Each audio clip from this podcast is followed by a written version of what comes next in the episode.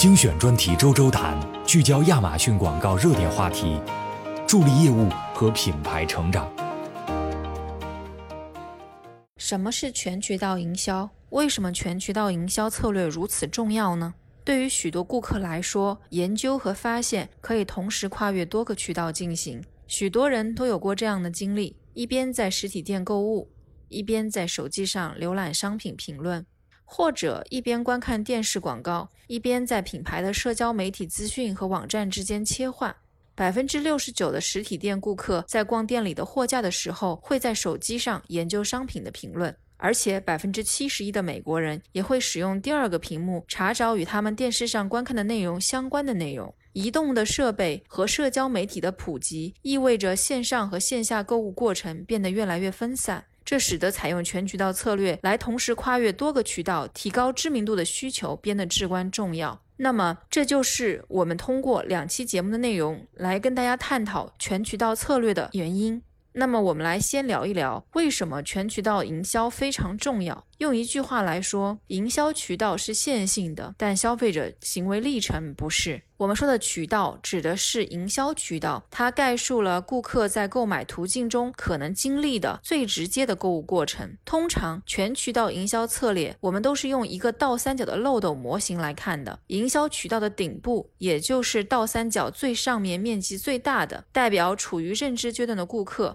渠道的底部，代表处于购买阶段的顾客。整个全渠道营销策略从上到下分为渠道上部、渠道中部、渠道下部营销策略。渠道上部营销策略是指建立知名度的策略，例如许多电视广告的目的是在可能还不需要该商品的受众中建立知名度。渠道中部的营销策略通常着重于建立购买意向，并使您的商品在所属的品类中脱颖而出。例如，关于商品的软性推广帖子、博客等，可以帮助将商品与其品类中的其他商品区分开来。营销渠道。下部的营销策略会在有购买力的潜在顾客中推动购买，例如带有立即购买等行动号召的再营销广告，可以使顾客更快速地进入购买阶段。全渠道营销策略可同时建立知名度、提高购买意向和推动购买。全渠道策略是一种有助于吸引受众的框架。同时，消费者行为历程和渠道的概念不可互换。渠道是线性的，但消费者行为历程很少呈现出一个直接从认知阶段到考虑购买阶段，再到购买阶段的过程。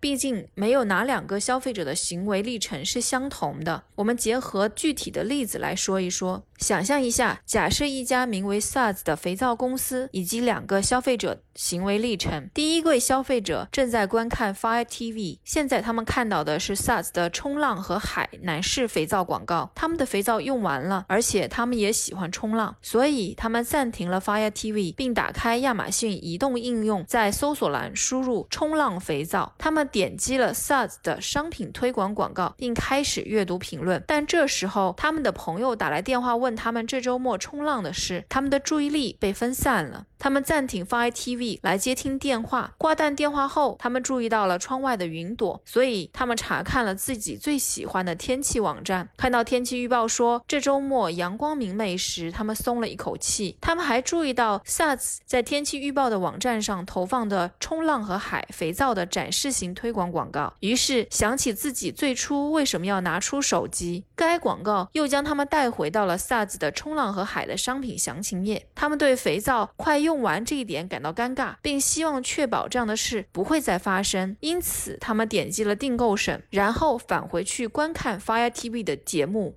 该顾客的购买途径在三个方面代表了现今的消费者行为历程：快速。广告开始时，他们还不了解 SaaS；到广告结束时，他们已经是回头客了。假设他们继续订阅，消费者行为历程是多渠道的性质的。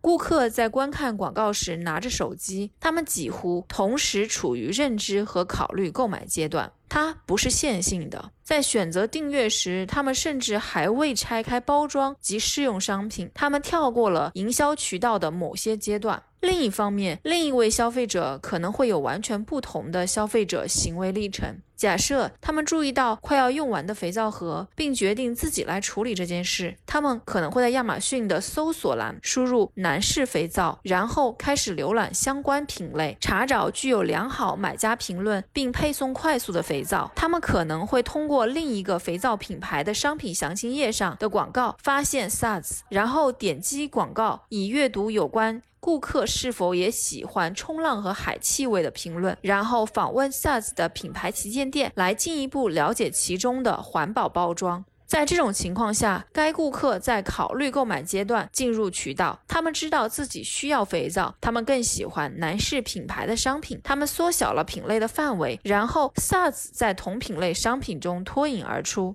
换言之，尽管渠道是一个有用的框架，可以确保您在潜在的购买途径中吸引顾客，但很少有消费者行为历程会与渠道结构一模一样，而且没有哪两个历程是完全相同的。而全渠道策略可以帮助您在更多的接触点吸引更多顾客。顾客可以在任何阶段进入渠道，也可以跳过一些阶段。尽管如此，在这两个事例中，SaaS 可以将转化归因于一个涵盖知名度、购买意向和转化的全渠道广告策略。如果 SaaS 完全专注于通过投资商品推广广告和对品牌购物查询内容进行竞价来提升转化率，那么该品牌可能无法吸引一开始就处于购物过程中认知和考虑阶段的顾客。如果 SaaS 通过投资诸如展示型推广，商品投放等策略完全专注于提高购买意向，那么该品牌可能会吸引正在浏览该品类的顾客，但会错失那些未浏览过通道货架的顾客。如果 SaaS 完全专注于通过借助 Fire TV 投放的 OTT 视频广告来建立知名度，那么该品牌可能会吸引观看 Fire TV 的广告的顾客，但会错过与已进入考虑购买阶段的顾客进行互动的机会。他们可能无法维持。与顾客的互动，除非他们将渠道上部广告活动与渠道下部战术，如再营销广告结合使用，从而使他们回到商品详情页。您可能无法预测顾客在购买商品前所采取的步骤，但全渠道方法是一种很好的互动策略框架，可以帮助您满足顾客的需求。今天关于全渠道策略基本的了解就到这里，下期节目我们将一起探讨如何在亚马逊创建全渠道营销策略。我们下期再见。